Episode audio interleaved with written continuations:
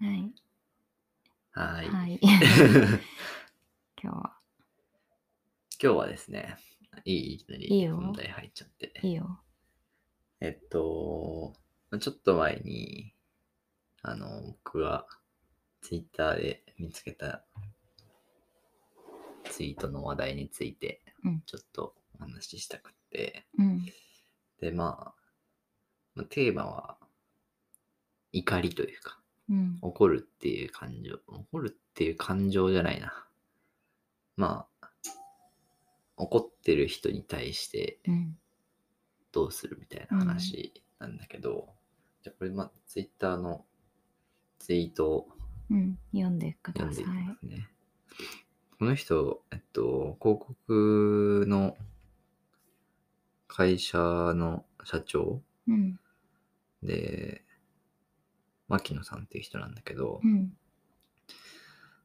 じゃあ読みますね。うん。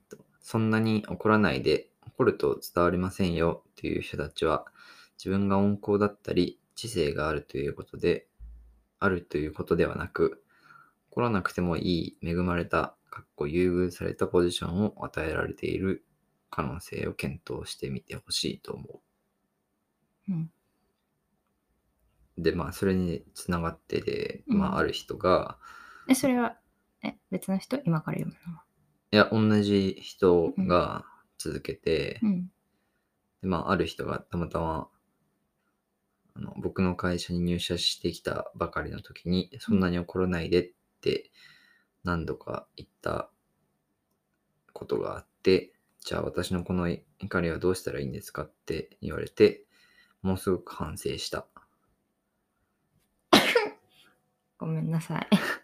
自分は怒らなくていい場所にいるのだと認識してうん、それ以降絶対に言わないことにしている。うん。っていうのがまあ、あの、ツイートなんですけど、うん。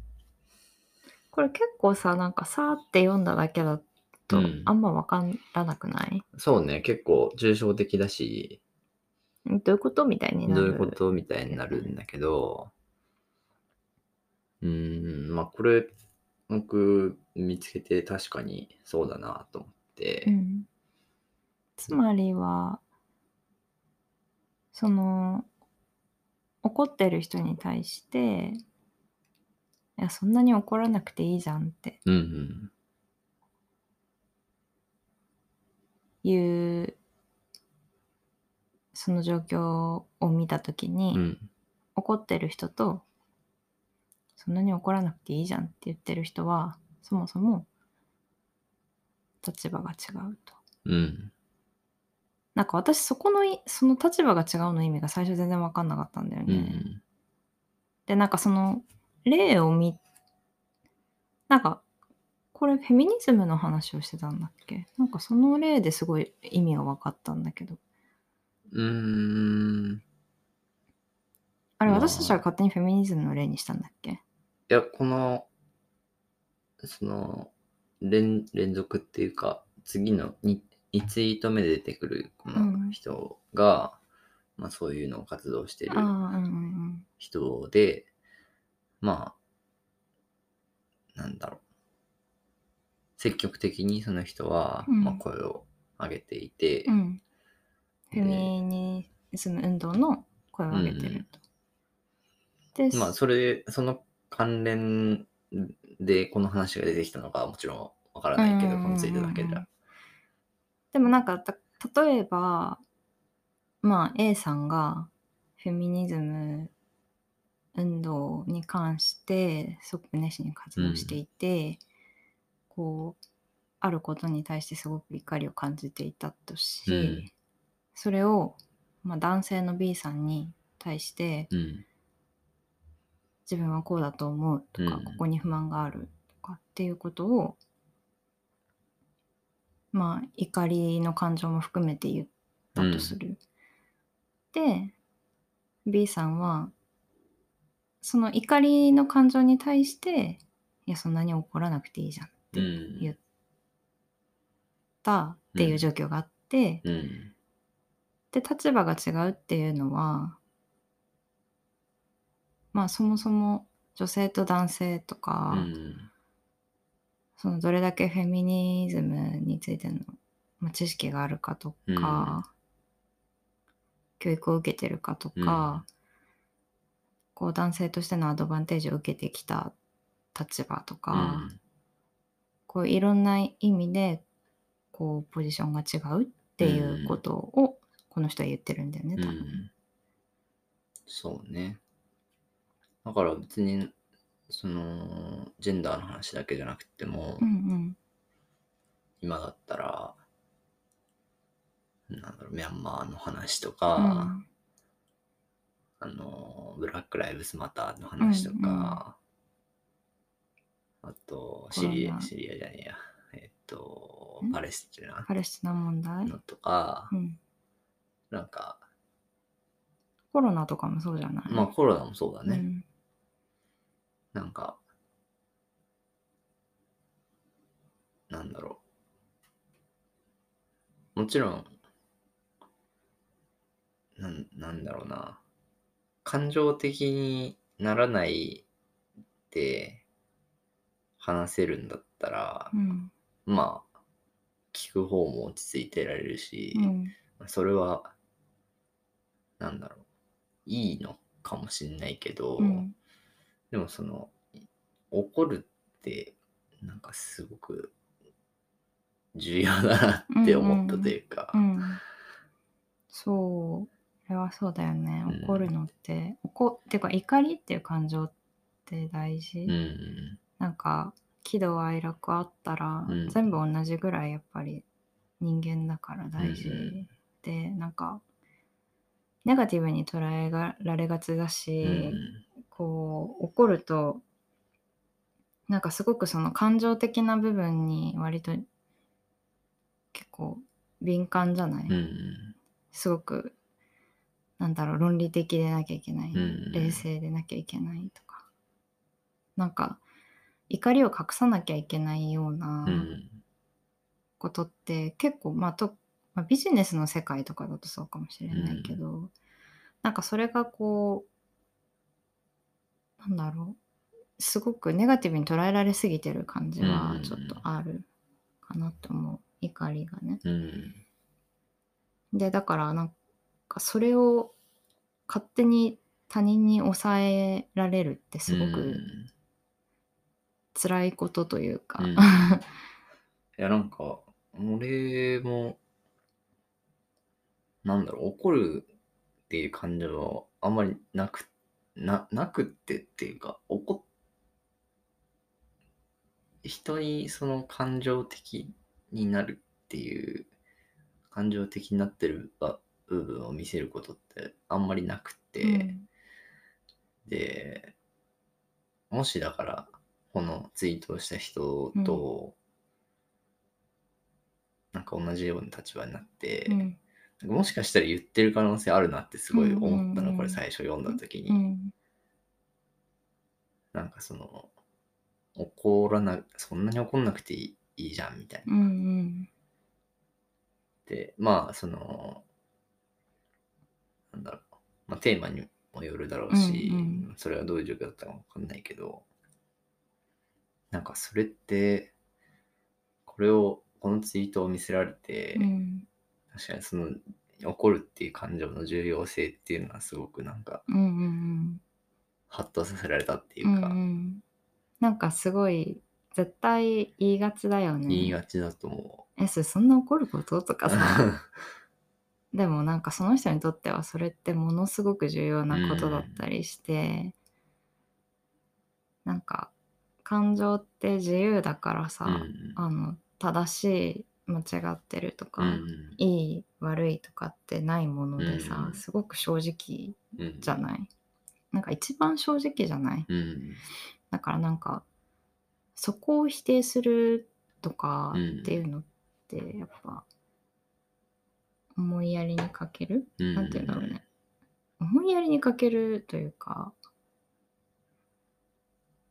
その人自身の正直さを否定しちゃううんことになるかなって思そうね。う。うん。いや、なんか、うんそう。その、この話、ちょっと前に二人でして、そうそう。その時になんか恋愛相談の話にあ、そうそうそうそうなっ。て、そうね。恋愛相談をしてたらどうなるんだみたいな。恋愛相談して、なんか私は最初、あそれそんな怒ることじゃなくない？ってあんまり言わないかもなって思ったの、自分で。なんか結構私は共感しがちうん。だから、なんかまあ女子会とかやってるとさ、うん、すごいうるさい。そのまあ女の子同士で「あ分かる?」みたいなこうそういう共感するのが楽しいみたいなのがあるし、こう共感するっていうことが結構多いけど、うん。でもふっと考えてみた時になんかその恋愛の話で盛り上がってる時とかって、やっぱりすごいみんな価値観違うじゃない、うん。なんかこういう恋愛ではこういうところがを大事にしたいとかいう価値観って、みんな本当にバラバラだし、うん。なんかそういう時になんか例えばこう誰かの愚痴を聞いたりとかしてて、うん。えそこそんな気にするみたいな、うん。まあなんかそこをなんか自分にとってはなんかあそこあなたはそんなに気にするんだみたいな。え私は全然それ気にしなくて、うん。みたいな感じで話せちゃうし、うん。で相手側もえなんかえだってこれ嫌じゃない？みたいなうん風になってまあそこの別に違いでぶつかるっていうよりかはさ、えなんかそこ気にするんだねみたいな感じでちょっと楽しめるような感じだと思ってたんだけど、うん。でもなんかそれもわからないよなと,、うん。なと思って。なんかそれを私がさえそこそんなに気にするとかっていうことでえなんかちょっと違うのかなみたいな風に思っちゃったかもしれないなとうん。か、相手が。そういう風に受け取ったかもしれないなとか、なんか別にそれで言って、まあ別に、あ、そんな気にすることじゃないんだなって、うん、まあなれば別にそれはそれでいいと思うし、うんうんうん。なんか、まあ、一概にその発言がいいか悪いかはちょっとわかんないけど、だけどなんか、あまあそういう、その発言を、まあ気軽にはしちゃいけないんだなってうんうん思ったって、気軽にしちゃいけないってことはないなんだろうな。なんか気軽に言っちゃいがちだけど、うん意外と人の心を動かしてるうん言葉かもしうんうんれない。うんそうね。なんかやっぱり誰かの感情を受け止めなんかもちろんその受け止めるべき時とそうじゃない時があるけど、否定する必要はないよね。うんなんか受け止めるか受け流すかうん。じゃないかなって思う。うん。なんか、だからそれを例えば言われて、なんか、気に、自分はすごい気になるけど、うん。気になるし、ちょっと怒るけど、うん。なんかそんなに怒ることじゃなくないって言われて、例えばなんか、なんか見ないようにし続けてたりとかしうんうん。ちゃうのもまあ良くないし、うん、まあ難しいね。うん。なんか、まあ、すごい今、すなまあ、恋愛相談ちっちゃいこととは言わないけど、まあ、スケールがだいぶ違う話から。社会問題から恋愛問題まで。そうそうそう。あるから、まあ、状況にもよるだろうけど、うんなんか、例えまた、その、社会問題に戻るけどさ、うんその、アメリカで起きてる人種差別問題とかもさ、うんなんか、なん、なんでそんな気にしてるんだみたいなこと多分言う人もうん日本にはうんいたりして、で、まあそんな怒ることじゃなくないって思っってはいないかもしれないけど、うん。わかんないけどね。うん。けど、それってすごく危険なことだうんし、なんか、知ろうともしてないというか、うん。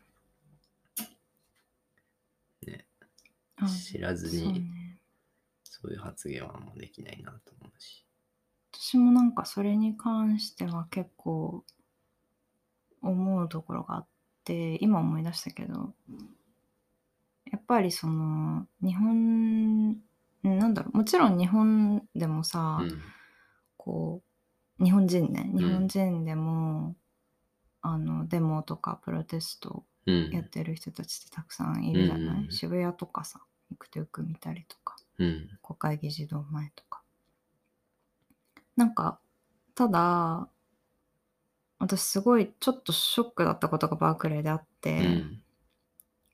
なんかバークレーってもう毎日のようにさ、うんあのキャンパス内でプロテストしてるじゃない、うん。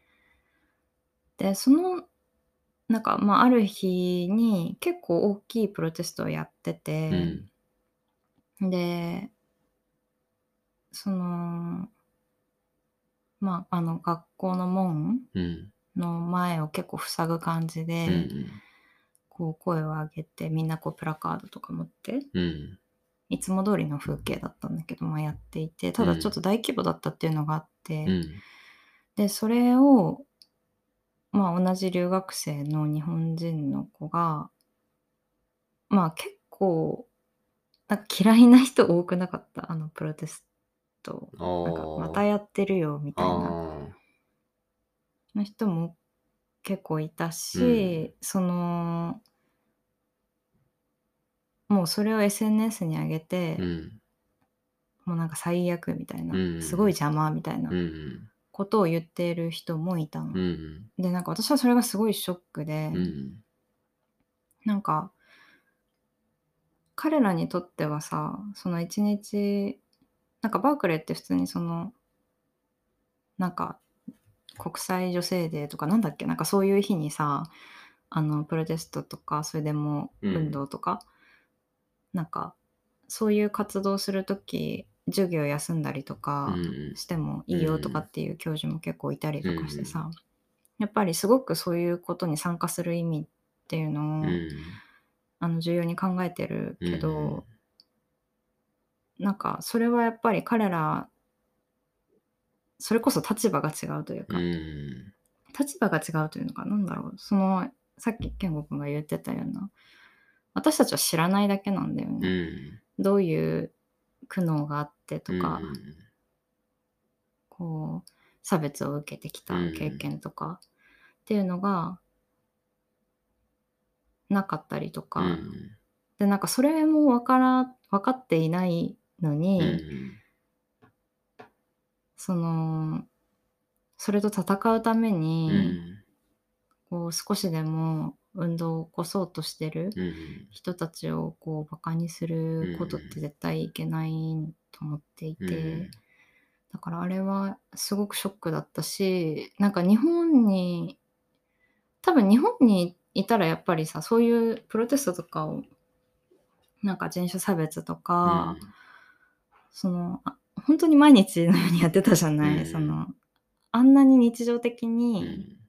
こう社会問題に対して声を上げてる人とかうん。を見ることはなかっただろうなと思って、でも結局やっぱり意識の差というかそういう、なんかこう日本にいてもアメリカにいても気づかないでこう運動を起こしている人を逆にこう見下してしまうようなうん。のはちょっと悲しいなっうてん。思った経験があって今それを思い出した。うん。いや、まあ、そうね。それこそ、この最初のツイートに戻るけど、うんまあ、日本にいると、とか、日本人でいると、うんその声を上げなくていい立場というか、うん環境がやっぱ整ってたりとかするんだよね、気づかないうちに。うーん。自分、自分にとってうん。不利な状況って多分少ないんだと思うんだよ、俺。うーん。まあなんか気づかないだけのような気もするけどね。例えば、それこそフェミニズムとかさ、うん。その女性の活躍とかも、うん。まあ世界に比べたら低まあ、そうだそうだ、ね。的かなり低いし、確かにねでもそこに声を上げる人がやっぱり少ないっていうのはあるじゃない、なんか自分はフェミニストですっていう人は少ないし、うん。そういうことが言えない世の中だったりする。うん。ああ、まあ確かにそれはそうだね。だからなんか別にこう、そういう環境が整ってるかと言われると、うん。気づいてないだけなんじゃないかなっうん。て思うところもある。うん。うん。なんでなんだろうね。まあ変化を起こしたくないそのコンサバティブ的な考え方とかがやっぱ根本にあるんじゃないのかなとか変化を恐れがち？うん。かなるほどね。うん。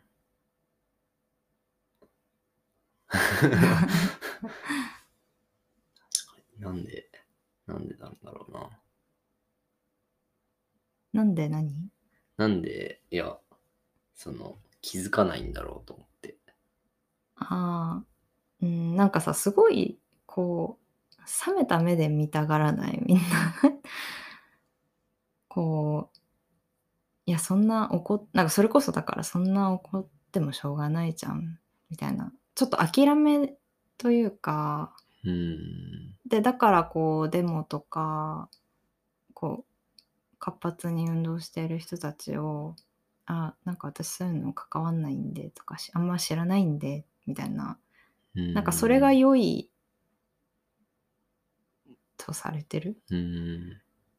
とかなんかそういうことをしてる人をあんまり受け入れないうん。まあ確かにその我慢、我慢を良しとするところはあるかもしれないね。うんそうそうそうなんかね私の友達とかでもなんかやっぱりセクハラをずっと我慢こうチクチク言いながらも結局こう我慢しながらただこう自分の後輩も同じ目にあってほしくないから、うん。こうチクチク言っていかなきゃいけないっていうプレッシャーもありとか、でもそこでさこうはなんか「いやそれセクハラですよ」みたいなうん。うん。ことを思いっきり派手にやったとして、うん。本当は全然声を上げるべきこうんとじゃない、うんでもなんかこうそういう人をちょっとなんだろうね外したがるその出る、出る杭は打たれる的な、ところがあるのかなうんとか。うん。なんか、本当だったらそうやって積極的に活動してたりとか声を上げてる人を尊敬したいなっうんて思うけどね。そうね。うん。うん。そうですね。なんかでも、なんでこんなに、あ、ちょっと話は外れるけど、なんか、フェミニストってすごいうん。嫌われるじゃん。なえ、か、なんでなんだろうね。まあ多分、なんだろうな。まあそういう活動をする人を、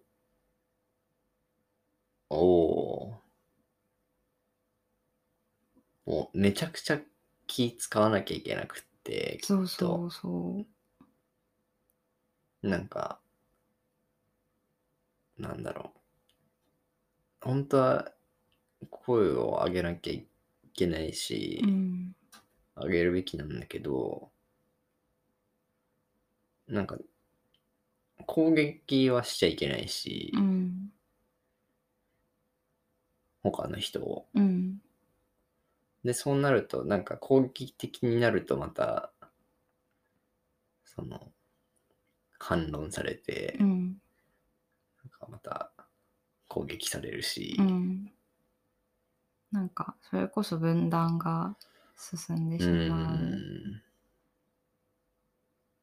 うよね。なんか、男女ともに男性のためにも女性のためにもいい社会を作りましょうっていう意味でのフェミニズムうん。だと思うんだけど、なかなか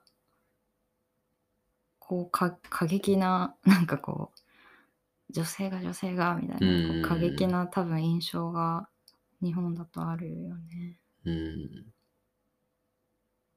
まあ実際そういう人ももしかしたら一部に、本当に一部にいるのかもしれないし、うんそれをめがけて、その、そういうの嫌がる人たちは攻撃してるのかもしれないし、うんうんうんうん本当はそうじゃないのにうね、ん。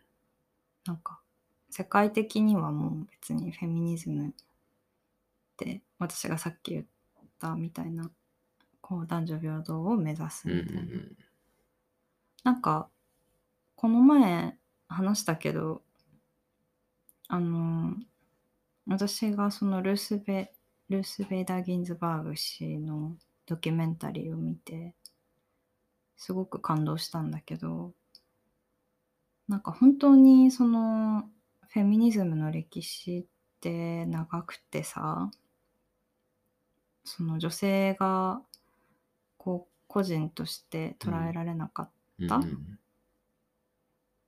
その選挙権がないうん。政治に参加できないところから、こうずっとずっと声を上げ続けて、うんうん。こういろんな権利をこう口座が作れるとクレジットカード作れるとか、そういうのをさなんか今だったら当たり前じゃない、うんうん。なんか例えば私はアメリカの大学でうん。経済学を勉強したけど、うん。なんかそれって全然当たり前ではなくて、うんでそれでまあ新卒でコンサルの会社に入るとかそういうキャリアもね、うん全然当たり前じゃなくって、うん。なんかそれをそのこう当たり前に男性がやってきたことうん。を女性もできるようになるために戦ってきたひ、戦ってきたというかその活動してきた人たちがずっと昔からいうんて、うん。で今もその延長線上にいるっていう。うん。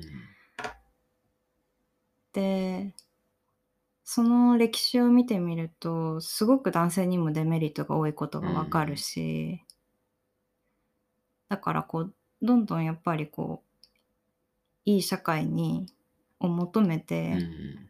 女性も男性もこう戦ってきた歴史があって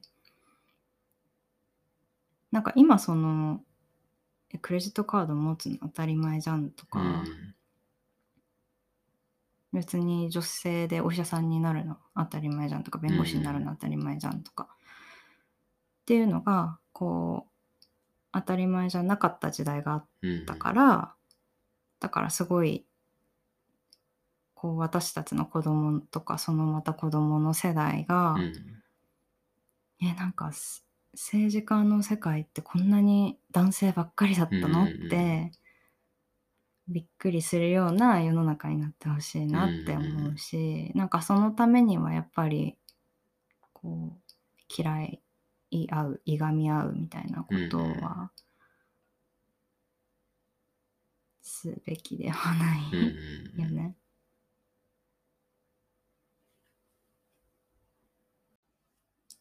なんかどう思う？男性側として。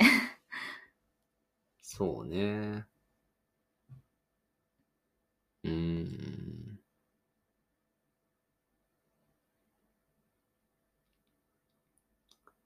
男性側としてか。難しいな。なんか課題はでも山積みだようね。ん。なんか実際にこうじゃあ子育てとか分家事分担とかうん。うんそれだけじゃないけどなんだろうねなんかそういうこととかになると今度なんかどれだけ支援があるかとか、こう保育園の保育所の問題とかうん。がいろいろあるし、うんなんかいろんなことがなんかいろんな問題が複雑に絡み合ってうん。きたりするから経済的な問うん。題とか、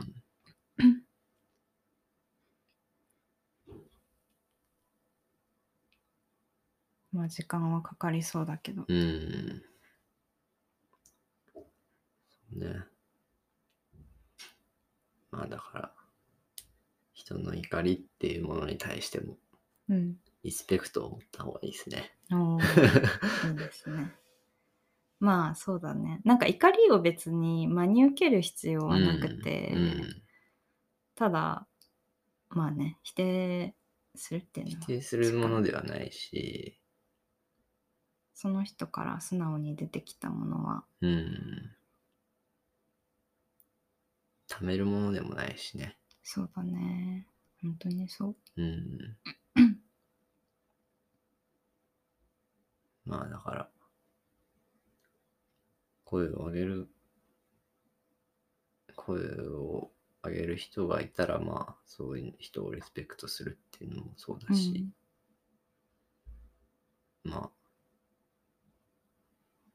上げる側も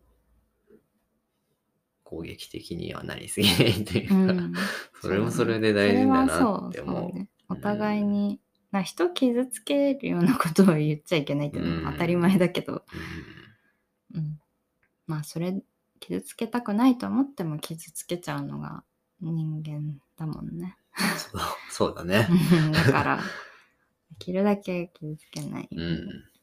自分も人も。うん。うん。まあだから、じゃあちょっと最後に戻りますけど、うん。そのまあなんでそんなに怒ってるのとか、うん。そんなに怒んなくてもいいじゃんっていうのは、まあ、その人がなんで怒ってるかを考えるっていうところをすれば出てこないのかな。うんそうだねまあ自分がだからそんなに怒んなくてもいいじゃんっていうのは自分の都合だからねう、ん。この正直、どんなに考えても、その人がなんで怒ってるか分かんないことも多分あるとは思う。うんうん あそこは否定しない方がうん。いいだろうなっっていう。話？はい。そんなところですちょっとかね。真面目な話。あの最後にさ、あのはい私が最近買った本のおすすめしていい？ああ、いいよ。あの絵本なんだけどうん。「僕僕もぐらきつね馬」っていう絵本で、最近なんかテレビでちょっと話題になってて私もそれで知ってうん買ったんだけど、僕がまあ冒険に出る探検？旅に出るんだけど、その旅の中でモグラとキツネと馬に会うのねうん。桃太郎みたいなうん。別に大事に行くわけじゃないけど、うんでこう途中途中で会って、うん。いろんなこう会話をしていくのっうん。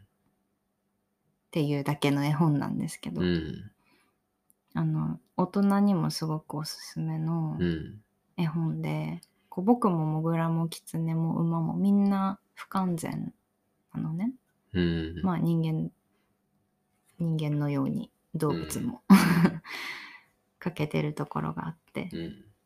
なんかそういう悩みとかを持ったりとか、うん。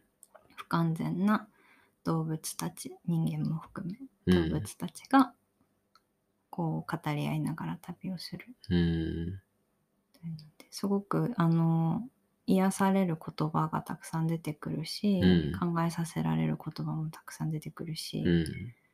何度も見返したくなる絵本で絵もすごく素敵だから、おすすめ読んでみます。うん そこにそこにある。はい。そんなところ？はい。なんか言うことある？えーっと、チャーリー・マッケ、マッケ、マッケジーっあ、そう。ていう人？あ、そうそう、ありがとう。調べてくれたの。うん。僕、モグラ、キツネ、馬、はい。チャーリー・マッケジー作はい。です。そんなところですかね。はい。はい。じゃあ、今日暑いけど、体調に気をつけて。はーい。俺じゃない。俺じゃないか。はーい。ついね。うん。じはい。また来週。はーい。さよなさよならら。